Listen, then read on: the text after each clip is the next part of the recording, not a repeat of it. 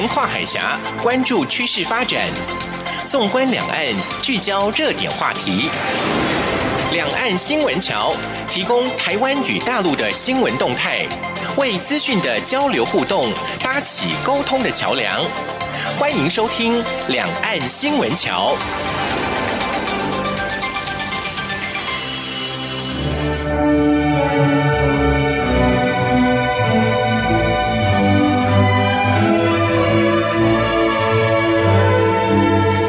各位听众朋友，您好，这里是中央广播电台两岸新闻桥，我是赵伟成。真的到了二零一八年的年底了，还记得两个礼拜前我说还剩半个月，赶快把未完成的计划冲刺一下，继续完成。那现在啊，礼拜一就是三十一号就要结束这个年了，也就是要迈开大步迎向二零一九年，朝新的计划来进行了。那相信大伙儿跨完年之后呢，啊，目标会更清楚，更有精神的开展新的方向。那在这呢，也祝大家新的一年心想事成，计划完成。对了，各位朋友，你们会到哪里跨年呢？还是会在家里看电视，或者和朋友聚聚吃个饭，吃个夜宵，庆祝二零一九年的来到呢？不管怎么安排，岁暮天寒，出门一定得多加点保暖的衣服，不要疏忽了温度的变化。好。我们来关心这个星期的重大新闻。一周新闻回放。两岸这一刻，好，一开始我们来关心的就是重大、重大、重大的新闻，要讲三次，非常重要，也就是非洲猪瘟，八月到现在延烧了大陆二十三个省市区，这个疫情呢可以说是越演越烈。对于这个现象呢，行政院农业委员会先后有五次洽询中国大陆这一方面的疫情，但是呢都没有得到积极的回答。国台办二十六号上午举行了记者会，发言人马晓光表示，台湾长期没有进口大陆猪肉，所以非洲猪瘟疫情的通报不适用两岸农产品检疫检验合作协议。那这个说法呢？啊，我们陆委会发言人邱垂正对于这样的回应就表示，国台办的说法是混淆视听、模糊焦点、心态可疑，根本不顾台湾人民的感受与权益。邱垂正指出，根据两岸农产品检疫检验合作协议，第一点的防范动植物有害生物传播扩散，第五点及时通报进出口农产品重大疫情等条文内容，两岸之间本来就应该要互相通报。那么，针对中国大陆并没有向台湾通报非洲猪瘟疫情，香港零一新闻网就发出了评论说，台湾民众的忧虑是合理的，两岸三地政府应该尽快的协调好通报的机制，加强防疫沟通，才是当今重要的任务。评论指出，非洲猪瘟在大陆大爆发，两岸三地紧密相连，台湾同香港自然密切关注大陆的疫情情势发展。这凸显了在区域一体化大趋势下，两岸三地经济交流密不可分，当中各方也要承受共同风险，这也是全球化现象之一。评论指出，台湾在一九九七年爆发口蹄疫，第一宗病例怀疑是从新竹南寮渔港走私进来的猪肉制品。当时通过了病毒检测，发现百分之九十九和大陆病毒类似，所以判断走私猪肉制品来自于大陆。那台湾养猪业在当年占农林渔牧总产值百分之二十以上，所以呢，这是产值最高的单项农产品。但是口蹄疫爆发之后呢，猪只交易崩盘，外销中断，不少猪农血本无归，几乎是摧毁全岛的养猪业。那评论是呼吁。预防疫情关系到两岸三地人民的根本利益，所以呢，两岸三地政府应该尽快协调好通报机制，加强防疫沟通，才是当今的首要任务。现实万事俱备，只欠东风。这东风就是两岸沟通的诚意。两岸政府甚至可以化危为机，借着预防非洲猪瘟的工作，在关系冻结时增加一点政治互信。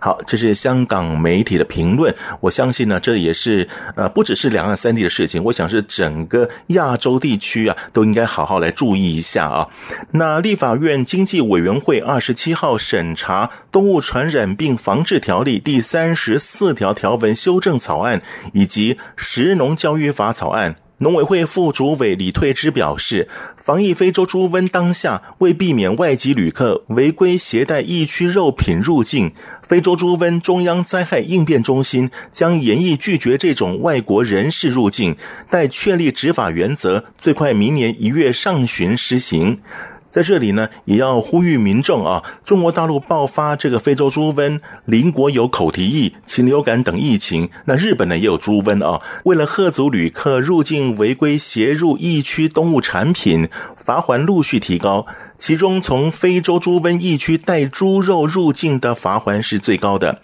十八号已经调高到新台币二十万元起。像是在前几天，二十六号上午，有一位大概是六十左右的李姓女陆客，她是搭乘中远之星号由厦门抵达台中港。那海关人员在她随身行李中当场查获了携带一小袋肉松以及苹果多颗，并且循绿色免申报通道入关，当场被海关人员查获，报请动检局依违反动物传染病防治条例第三十。十四条、四十五条，开出一张新台币二十万元的罚单，让这名陆客傻眼叫冤。那台中关也表示，包括了台中国际机场以及台中港海关，从在飞机内、船舶上都安排了广播告知。为了防范非洲猪瘟境外的移入台湾，动检所已经调高猪肉以及猪肉制品的罚锾，最低呢是二十万，最高是一百万。而从通过疾管局的检测仪之后呢，数百米距离内更设有多处的动植物防疫告示，同时也设有抛弃桶，请旅客要提早自行处理。所以呢，这个一百万不是小数目啊，那也请大家不要以身试法，最主要是不要把这样的一个瘟病传染到台湾来。那陆委会在二十七号下午举行了一个例行记者会，那媒体记者就询问政府因应中国大陆居住证的相关修法七成，陆委会发言人邱垂正表示。陆委会已将草案报请行政院审查，也会利用寒假、春节持续征询社会各界和标的团体的意见，并且和相关的机关进行研议。修法草案主要原则包含了没有取消台湾户籍的问题，也会建立申报机制，并提供在大陆民众急难救助等服务措施，同时研议安全管理的完整配套措施。他强调，希望能在法律修正案找到最。最佳平衡点和最大公约数，并确保政策面、法制面都有完善的基础。过完年之后呢，当然就是传统的春节了哈。那关于两岸春节加班机的磋商进度，陆委会发言人邱垂正表示，双方民航主管部门之间的沟通联系没有问题。我方已经同意东方航空以及厦门航空提出春节加班机申请，并会尽量的朝可能不要限制的方向来努力，期待相互尊重、互视善意处理相关的细节问题。邱垂正强调，希望春节加班机以及各种春运规划能为在大陆的台湾民众提供舒适的返乡服务。目前前双方航空主管部门已确认明年春节加班机的规划，同意春节加班机为明年的一月二十二号到二十九号，循例春节加班机总量不予限制，但是在部分繁忙的机场设有上限，包括了上海浦东一百六十八班机、北京十班、广州十二班。深圳二十三班，杭州四十三班。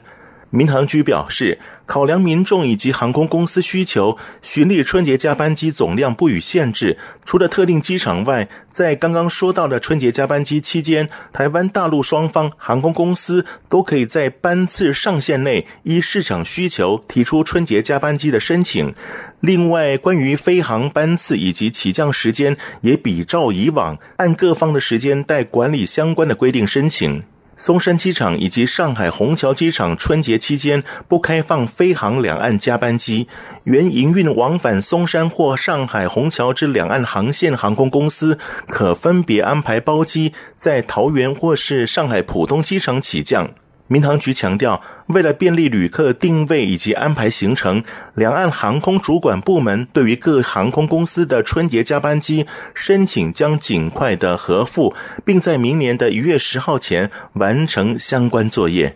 好，所以呢，这一次啊、不管是在大陆的台商或是学生啊，在回来或是在返回大陆去工作念书的时候呢，就不用再担心了啊。接下来呢，诶，当然又是一个台湾之光。修平科技大学推动专业知识与创新技术并重，师生研发成果呢，获得了国际的肯定。其中，像电机系的萧明春和电子系教师于建正共同研发的巨高写入速度之双步静态随机存取记忆体，能材系教师。欧崇仁研发的影像分析空无系统等作品都获得了韩国首尔发明奖的金牌奖。修平科技大学指出，师生组队参加二零一八韩国的首尔国际发明展，缔造了好的成绩。参赛六件作品分别夺下了二金、二银、二铜的好成绩。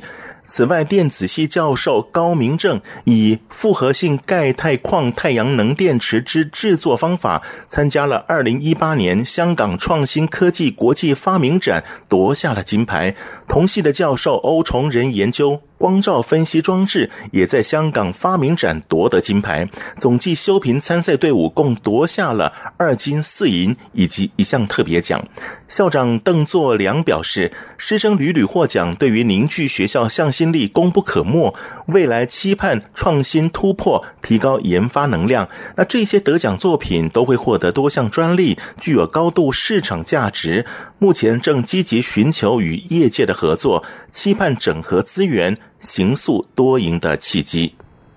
接下来呢是译文方面的消息，为期两天的第十届海峡两岸暨港澳地区艺术论坛、第七届海峡两岸电视艺术节。第四届海峡两岸电视艺术家书画展二十七号在台北圆满闭幕。活动期间设置了主题演讲、分论坛、书画笔会、专家团队进校园交流等活动。部分大陆嘉宾在闭幕式后进行台湾文创园区电影拍摄景点参访和两岸的电视人联谊以及影视交流。主办单位之一的台湾中华广播电视节目制作商业同业公会理事长汪威江表示，今年两岸四地有很多的影视编导演、大腕代表出席，成属不易。闭幕式上，大陆的中国文联港澳台办副主任张希海，请剧情类、非剧情类、新媒体类三组分论坛报告人代表报告了分组讨论情况，高见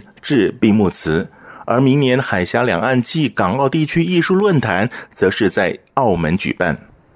由北京风雷京剧团出品的京剧式话剧《克斯剑一》，二十七号、二十八号晚间首度在台湾高雄演出。《克斯剑一》是北京天桥社氏投资集团旗下的北京风雷京剧团风入剧社出品的京话剧，是继《网子》之后的梨园三部曲之二。二零一六年四月，网子呢就已经是在高雄的小港社教馆成功上演，得到了两岸各界人士的一致好评。那这一次《克斯剑一》是讲述了由一件从皇宫传出带有皇家色彩的克斯剑一引出的剧装租赁行业故事。剧中道出了艺人对传统艺术的传承与坚守，梨园界老艺人为了保护戏曲文化所做的努力。克斯剑一在高雄的演出再度受到广大的反响。接下来这个好可爱的新闻啊！大熊猫团团和圆圆进入台北动物园已经十年了啊。那他们的第二代叫做圆仔，我们台语叫做一样啊，今年也五岁了。现在一样的在台北市木栅动物园，那五岁算是成年熊猫了。那他的婚姻大事要怎么处理呢？国台办发言人马晓光二十六号说，两岸专家正在积极探讨后续的繁育合作事项，有期待圆仔尽快的有好事喜事。马晓光表示，海峡两岸暨港澳地区大熊猫保育教育研讨会自二零零九年以来已经举办了五届，形成专门探讨港澳台大熊猫合作议题的有效的民间磋商机制。二零一九年也将会在北京举办第六届的会议，大陆欢迎台北动物园，到时候呢能够派员参加，共商大熊猫保护和繁育合作事宜。最后一则消息呢，我想不管是哪里的华人都很喜欢去的地方，就是夜市。那夜市一直都是很多人心目中啊，呃，会去朝圣的地点之一啊。尤其每次到了不同的国家，我们也可以通过这个去逛逛当地不同的形态夜市，体验一下最地道的人文风情，还有特色美食。那二零一八年的年尾，哪个夜市好吃好玩呢？根据最近在网络上的一名研究调查，香港人呐、香港人心目中他们最喜欢的十大夜市有哪些地方呢？哇，太棒了！里面好几名都是我们台湾的夜市啊。好，他们这个报告呢，第十名是南机场夜市，台北的啊。第九名是旺角夜市，这是香港的。第八名是六合观光夜市，诶，在高雄这边。瑞丰夜市也在高雄这边。玄凯青年夜市也在高雄这边。所以第八名都是由三个高雄的夜市啊来夺得这个名次的。那第七名呢是师大夜市，在台北。第六名是泰国的各大夜市。你看到第六名泰国的夜市。是他没有点出是哪一个，而是概括性的把它纳入第六名啊。那第五名呢是宁夏夜市，在台北。第四名啊，我的母校啊，在门口就是逢甲夜市。第三名呢是士林夜市，第二名呢是饶河街夜市，我以前工作的地方也在那附近啊。第一名呢当然是香港人所选的，对不对？所以是在他们的深水埗桂林夜市，深水埗桂林夜市。那在这个前十名排行榜当中呢，就有七个来自台湾的夜市。难怪每次问到外国朋友，他们觉得来台湾一定要去的景点，十之八九呢都会提到了台湾的夜市。所以呢，在稍后的栏目当中呢，我们也会探讨近一两个礼拜台湾许多县市长一致提到的拼观光。那台湾的观光政策就会提到了有关于台湾的夜市。所以呢，我们先听一首音乐，《Winter Wonderland》。音乐之后进行的就是热点聚焦栏目。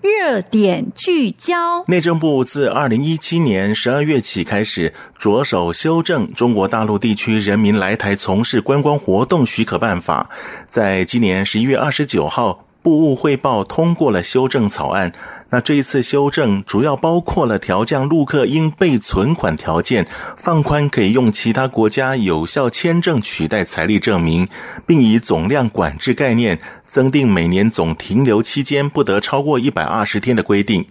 另外呢，啊，台湾九合一选举之后，高雄市长韩国瑜主导的政策就是拼观光、拼经济。而连任桃园市长的郑文灿也释出和高雄市合作的意愿，也就是南进北出。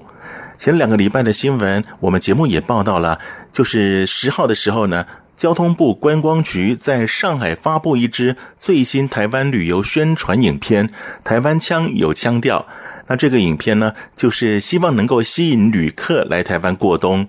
而陆委会副主委邱垂正更强调，政府欢迎陆客来台观光，可见台湾对于陆客来台观光旅游的相关政策是不断的调整、不断的开放。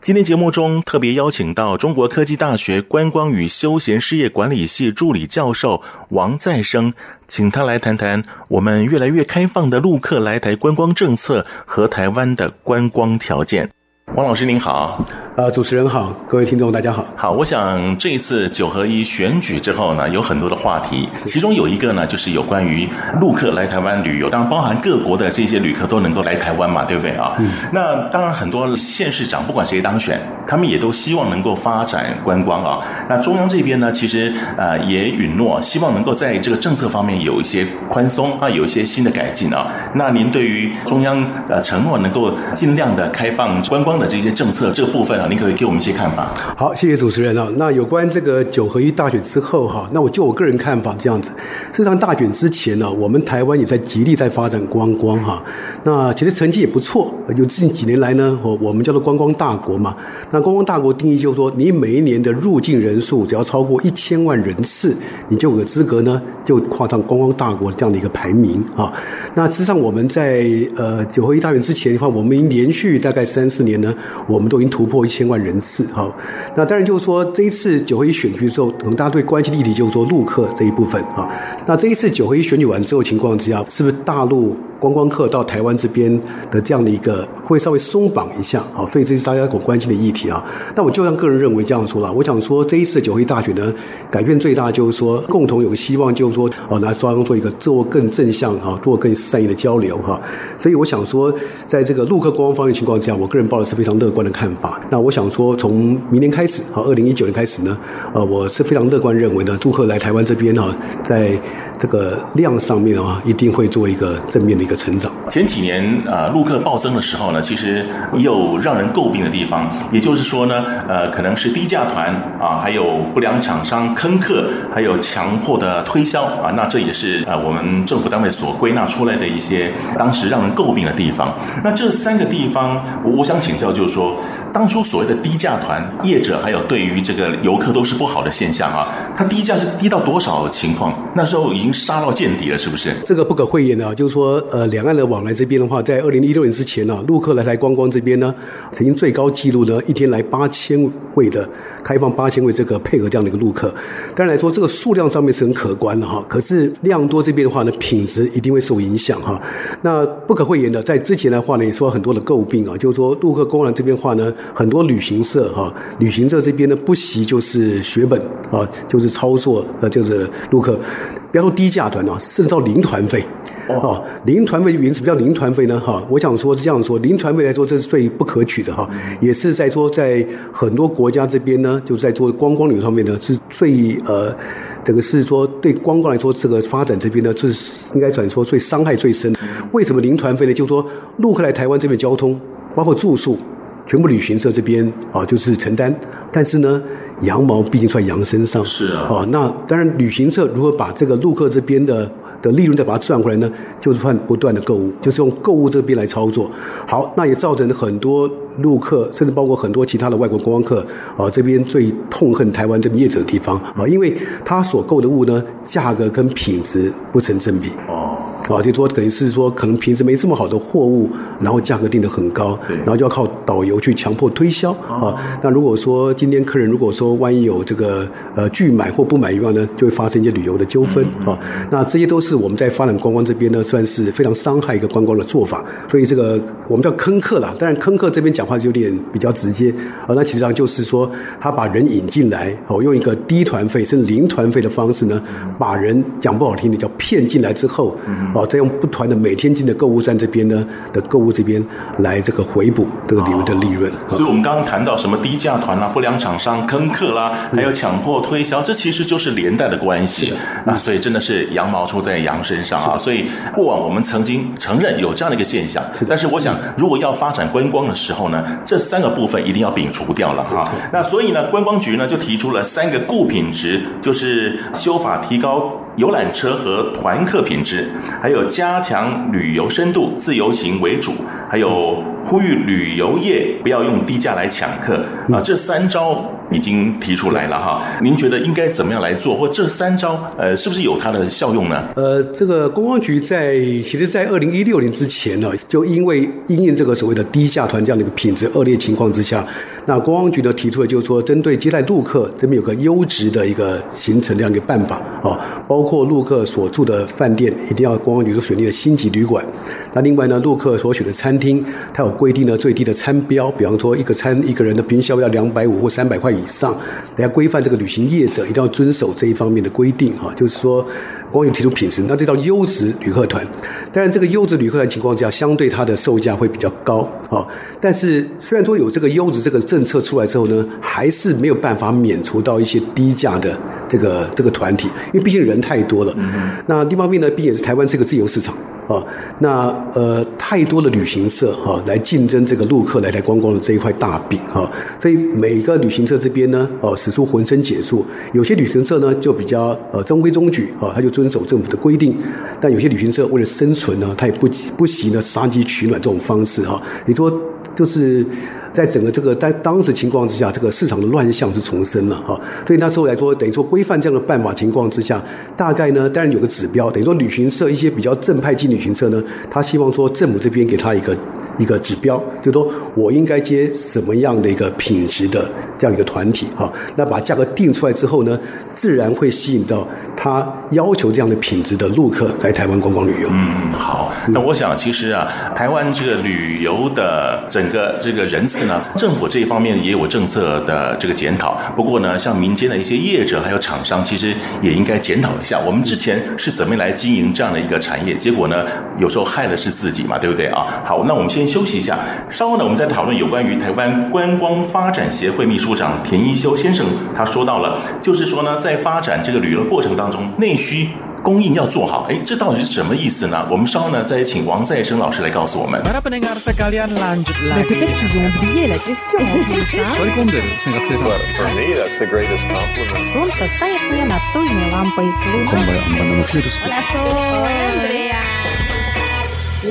在世界的那个尽头，请你跟我这样做。Turn on your radio，阳光 RTI Worldwide，央广联系世界的桥梁。这里是中央广播电台两岸新闻桥，我是赵伟成。节目当中，我们邀请到这位来宾是中国科技大学观光与休闲事业管理系助理教授王再生老师。刚我提到，就说我们台湾观光发展协会田一修秘书长他提到了，应该先把内需供应做好，然后把国内的旅游先办好，让这些商店啊、有人进来，人进来之后呢，能够赚到钱，人家才相信你。其实我觉得还蛮公允。公道的哈，那他所谓的这个内需供应要做好，然后呢，呃，要把国内的旅游先办好，这好像觉得我们自己国内自己国人旅游如果做不好的话，那好像不用说谈什么吸引外来的一些游客了，是不是？呃，我针对这个田秘书长这边的讲法呢，是完全认同哈。那我这边再补充一点哈，它不但要内需供应的好，而且要内需的品质要做好。那我想说，其实我们常谈到就是说，呃，旅游品质，旅游品质，啊，旅游到底有什么品质呢？啊，那无非嘛，就是说观光客进到一个地方啊，那我们用几个简单的术语来讲，就是吃喝玩乐够。吃喝玩乐够，这个够是购物的够啊，这个吃喝玩乐够。好，你说你在这个吃喝玩乐这个食衣住行方面呢，你要把这个品质给顾好。那当然要先好做内需，他所谓的应该内需应该讲说，我们自己国人啊，一般我们叫做国民旅游嘛。你说，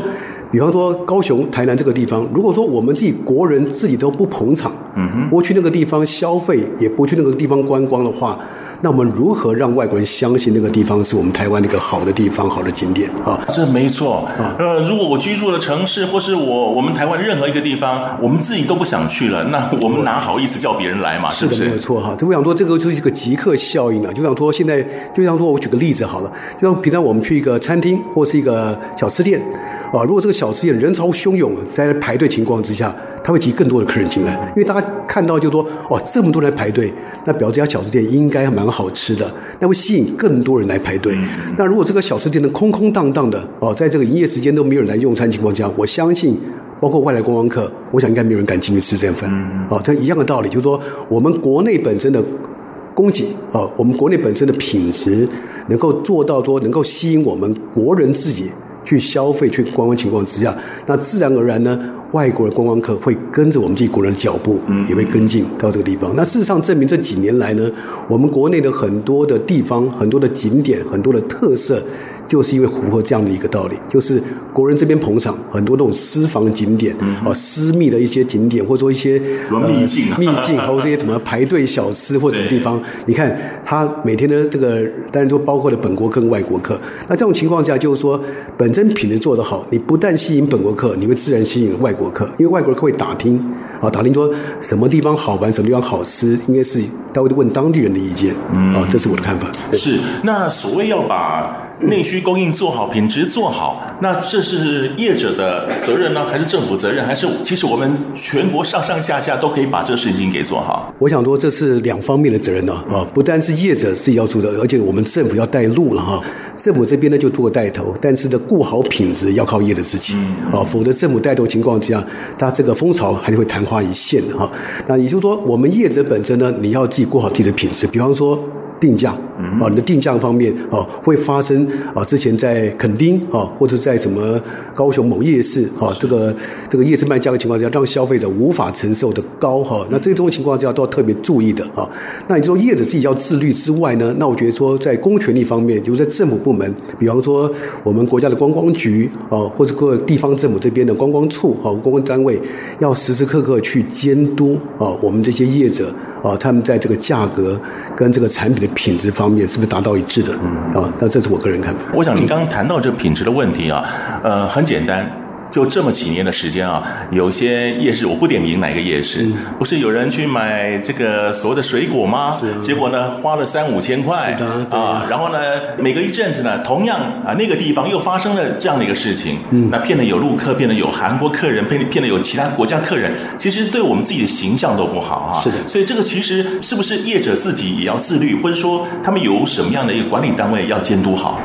我个人看法这样认为啊，就是说我们常说啊，这个一一历史啊，坏了一锅粥啊。我想说，其实多半的一些业者情况下，大家都是非常洁身自爱的哈，也非常顾虑自己的品质。因为你做生意嘛，你不然不希望就是说我开一天两天啊，我希望做长长久久的哦。所以，但是有总是有一些比较，我们叫做一些不孝业者或者一些害群之马啊。因为你个人的作为跟行为呢，你把这个整个市场。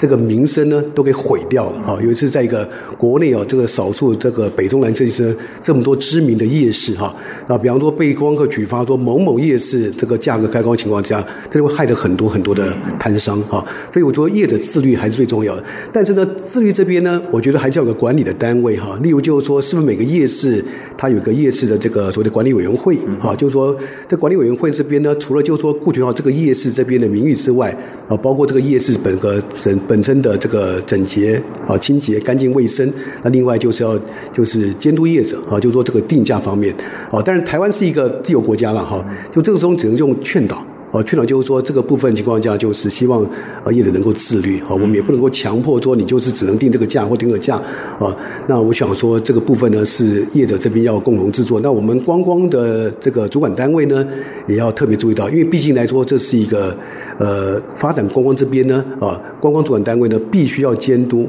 啊，相关业者这边的一个一个自律的一个精神，嗯，啊，这样才能够呃保障我们台湾这边观光的品质哈，能够吸引更多观光客进来。是，所以呢，我觉得就是说，可能有些传统的厂商摊贩呢，他们。观念认为说，反正观光客啊，可能就来这么一次，对，啊，一次可能给他杀个狗，对，对，对，但是你不知道，这些游客有可能会再来，他也有可能会告诉他的亲朋好友，台湾是什么样的地方。是，如果他有自己那么快的经验，请问他会帮我们传达好消息吗？是的，没错。所以呢，不要以为赚这么这一次的啊，感觉赚了很多钱，其实你影响是你往后的生意了嘛，对不对？好，那我们先休息一下。呃，我们台湾呢，哪个地方最好玩？什么样的东西最吸引陆客？什么地方是？值得一去的，我们稍后再来做介绍。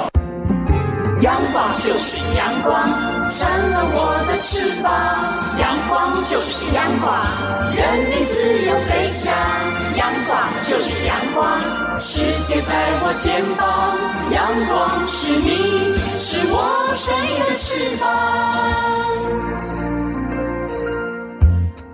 这里是中央广播电台两岸新闻桥，我是赵伟成。节目当中邀请到这位来宾是中国科技大学观光与休闲事业管理系助理教授王再生老师。那王老师，我刚也提到了哈，我们要请陆客来到我们台湾，总是要有吸引人的地方，对不对？尤其呢，我觉得有好处的地方就是文化相近，最起码他们也懂得这边的啊、呃、所有的指示啊、看板啊，或者说所有的介绍等等啊，比一般的所谓的国外游客来讲，他们可能更。快的进入台湾这个环境了。那请问，呃，您自己在这个业界也很长的一段时间啊。如果今天陆客来了，您会推荐什么地方？什么地方更值得一去呢？好啊，谢谢主持人。我想说，陆客这几年发展呢，大概就分两大类哈。那第一大类就是我们一开始就是在两千零八年的时候开放直航后呢，开放大陆几个省这边来的，我们叫团体客啊，就是我们叫团客。那在隔年之后呢，我们就开放叫个人游，哈，他们我们叫自由行嘛，他们叫个人游，就我们叫做叫做散客，哈，我叫自由行的旅客。那演变到今天呢，大概二零一八年了哈，我想说陆客在台湾这边呢，已经非常的多元化哈，就是有来自于各省各地的这些团客、散客都有。那我想说，这一两年，我想说衰退最多的，对啊，对旅行业啊，旅行社这边的话呢，这个创伤最重的啊，其实它指的是团客啊，也就是说旅行社这边来的话呢，等于团体这边啊，整团进来这个这个限制受限制啊，对旅行社接不到团啊，那导游这边呢，相对他们这边的生计也受了很大影响。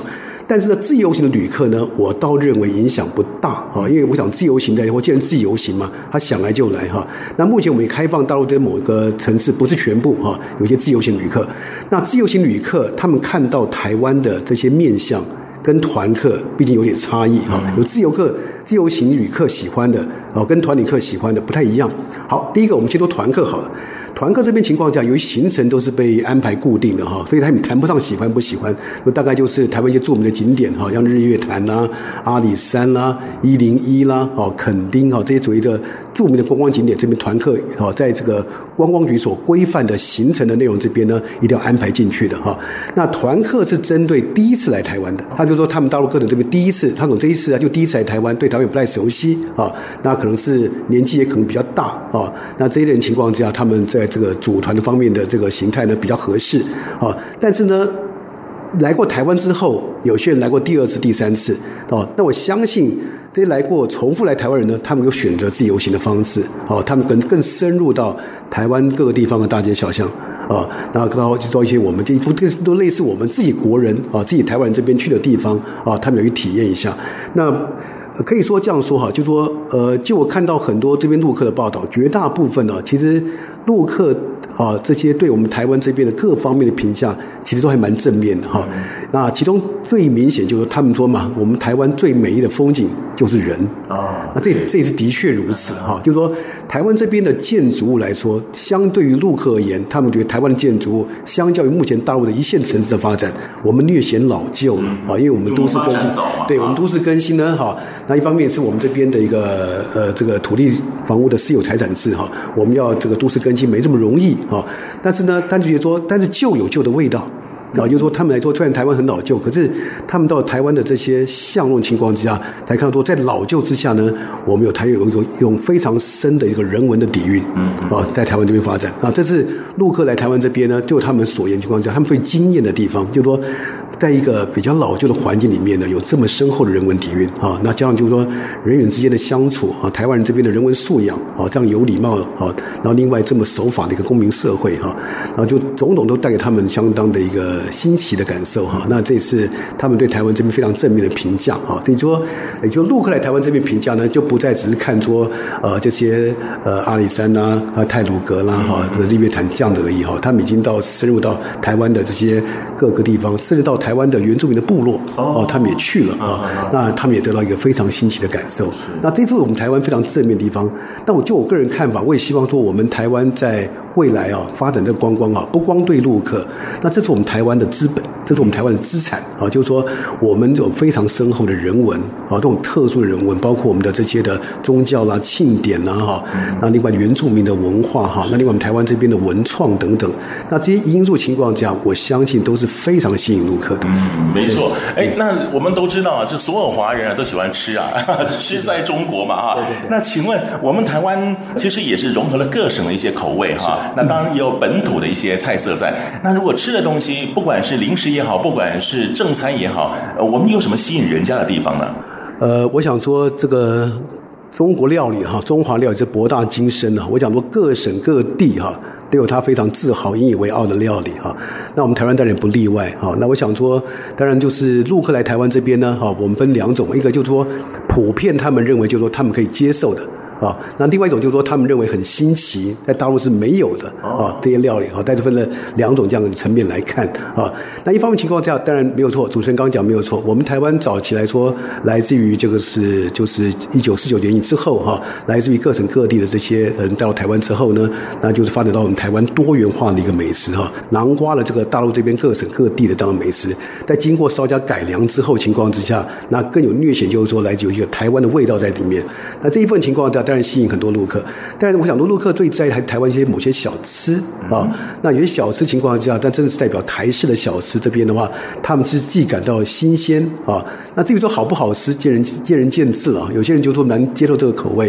啊，但有些觉得说可能跟他们家乡这边还是有点差异。所以说在饮食方面情况来说呢，可是不可讳言的哈，我们台湾的饮食啊，不光是陆客，我想说来自于全世界的其他观光客，其实对我们台湾的这些饮食评价呢，都还蛮正面的。嗯。好，对，那当然啦，接下来就是春节假期啊，这很长的时间，我们很欢迎陆客来到我们台湾了。不过呢，呃，是不是也给我们大陆朋友一些什么样的提点、提醒？他们如果来台湾的话，要特别注意些什么？是的。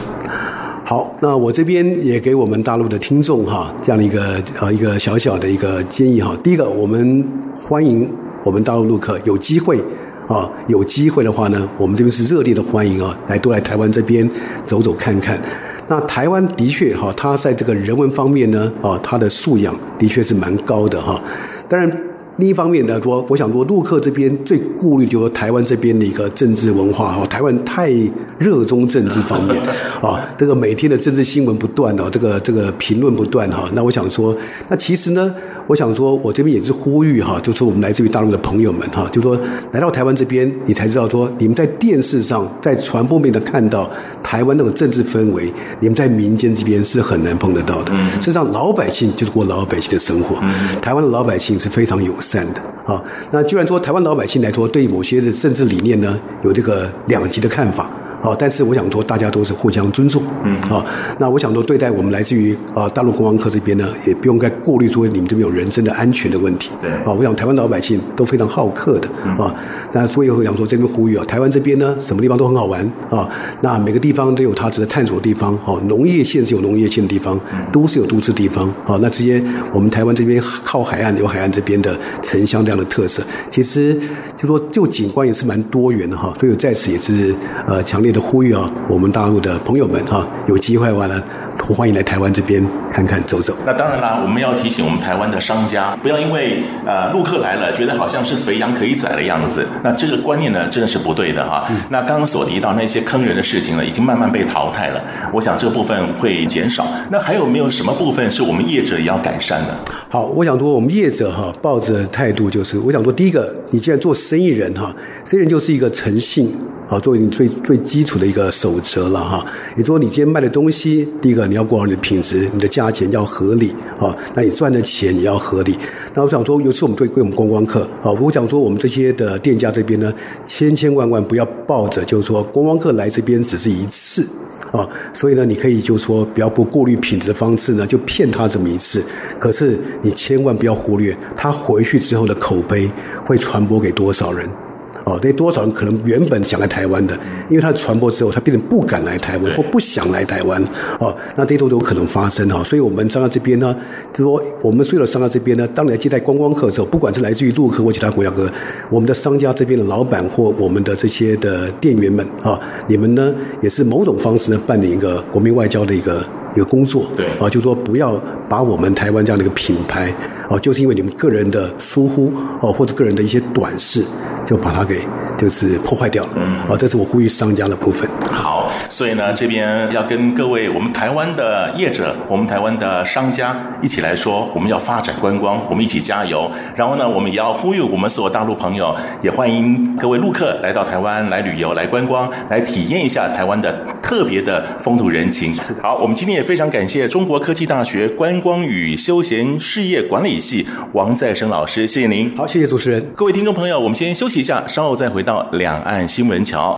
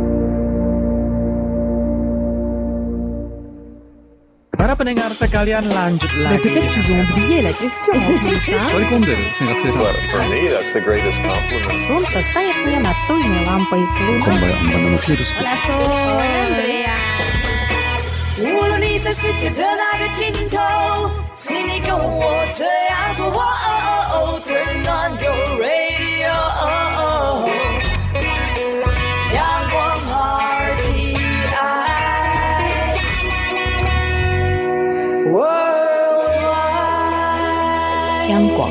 联系世界的桥梁。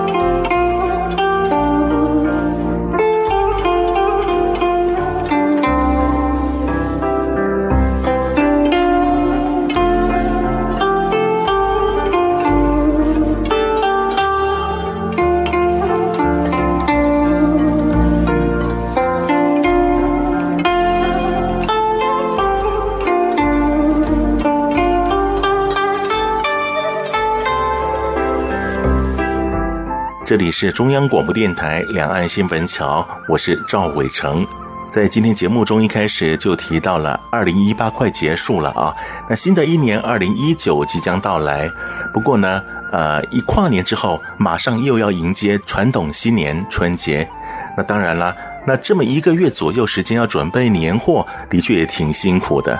我们台湾人有一句话形容这个时节呢，叫做“旧年尾，新年头”。是不是很贴切呢？但是不管怎么样啊，反正现在大家呢都是丰衣足食，该有的都有了。那么过年的一些年货，其实我觉得按照平常一般的方式来采买就可以了。你想想，有时候过年剩了很多东西，最后呢还是得丢弃掉，挺可惜的。所以呢，大家在准备年货这段时间呢，可得好好斟酌一下喽。好，要跟您说声再见了。别忘了下个星期同一个时间，请继续收听《两岸新闻桥》。赵伟成祝福大家新年快乐，我们下次见就是明年喽，再会。